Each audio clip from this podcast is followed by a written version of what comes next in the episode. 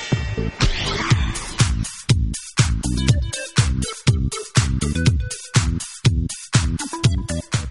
Como decíamos, abre el mercado español en este lunes eh, con esas presiones bajistas que llegaron el viernes a Wall Street, aunque el selectivo español no se dejó contagiar. Victoria Torre de Selbank, muy buenos días. Hola, buenos días. Seguimos con esos niveles a vigilar en esta semana, eh, con esas alzas que vivimos al cierre de la, de la pasada y con esa noticia con la que amanecíamos. Por un lado, ese interés del bono español que renueva mínimos de 2005 y por otra, esa fusión de Holcim y Lafarge que confirma la creación del gigante mundial del cemento.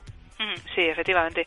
Bueno, eh, vamos a ver qué tal se desarrolla la jornada de hoy. La semana pasada los mercados estuvieron especialmente volátiles. Hubo sesiones llenas de optimismo, con otras eh, plagadas eh, de bastantes dudas.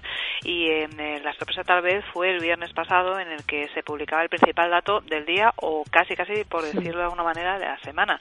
Y lo cierto es que es verdad que quedó ligeramente por debajo de las previsiones, pero me confirmaba un buen estado de salud del mercado laboral en Estados Unidos me sorprendía un poco tal vez esas caídas. Eh, la justificación en este caso eh, se encuentra en que esta semana comienza la temporada de presentación de resultados en Estados Unidos y muchos auguran que eh, la retirada de estímulos por parte de la Fed, de ese inicio de la retirada del programa de compras, podría afectar a los beneficios de las compañías cotizadas, lo cual, teniendo en cuenta los niveles en los que estamos, máximos en el caso de algunos índices, máximos históricos en algunos casos, máximos de muchos años en otros, ha dado un poco de vértigo tal vez a las bolsas. Hemos visto como como eh, cerró negativo Wall Street.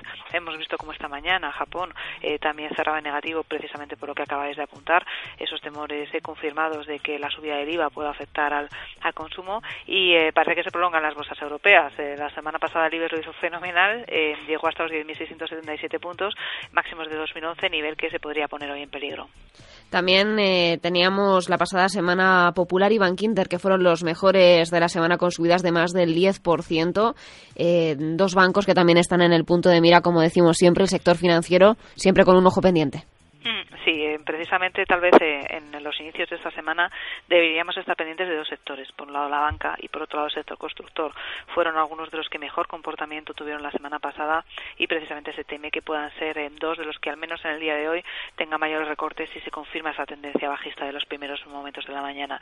De momento, no obstante, sí que tienen un aspecto a su favor y es que a pesar de que se ven unas cuantas turbulencias en el mercado de renta variable, parece que estas no se están trasladando al mercado de deuda. Esto es un apoyo para el sector eh, bancario en concreto. Eh, vemos como la prima de riesgo repite por debajo de los 160 y el bono a 10 años está en 3,1 mínimos de nuevo desde el año 2005.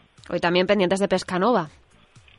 Eh, sí, también será una de las compañías eh, que tendremos eh, que estar vigilando. Otra de las compañías también en que eh, es noticia hoy a primera hora es Celtia, ya que bueno, pues ha recibido el visto bueno por parte de la FDA de un compuesto y por tanto podría ser una de las compañías que escapara hoy tal vez de las tendencias bajistas de primera hora.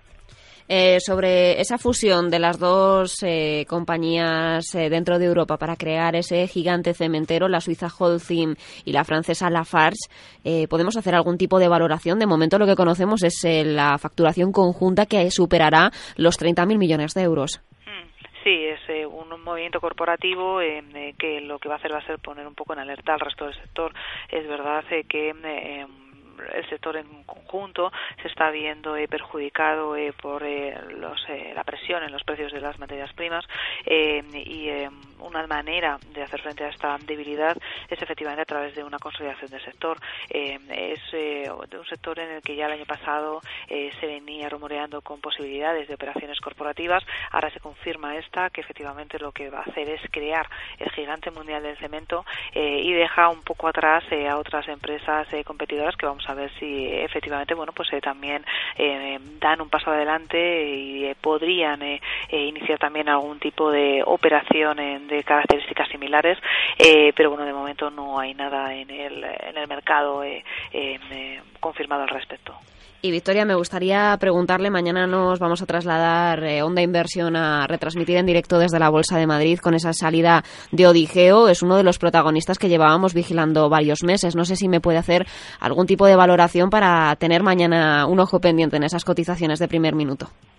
La verdad es que hoy por hoy no es una compañía que sigamos, pero sí que podemos decir que desde luego sale en un momento idóneo en el mercado. Es verdad que, como decimos, las turbulencias de hoy podrían tal vez ensombrecer un poco la salida a bolsa, pero estamos en un momento en el que se confirma que, que, estamos en un buen momento de la bolsa y uno de los factores que está contribuyendo o que está reflejando esta mejoría es precisamente estas salidas que se están viendo en las eh, bolsas en las eh, últimas semanas después de que haya habido sequía durante muchísimo tiempo. Ya te comento que la compañía no la, no la seguimos, por lo cual no podríamos hacer una valoración eh, al respecto de la misma, pero sí con respecto al momento de salida que consideramos que es bueno y bueno, pues esto es uno de los bazas con las que cuenta a su favor la compañía en su debut mañana. Pues estaremos pendientes a esos primeros minutos de cotización y como estaremos allí, nada, si necesitáis cualquier cosa, hacemos el contacto nosotros. Vale, fenomenal. Cualquier cosa que vosotros necesitéis, lo mismo. Ya sabéis dónde estamos. Gracias, Victoria. Eh, suerte. Venga, hasta mañana.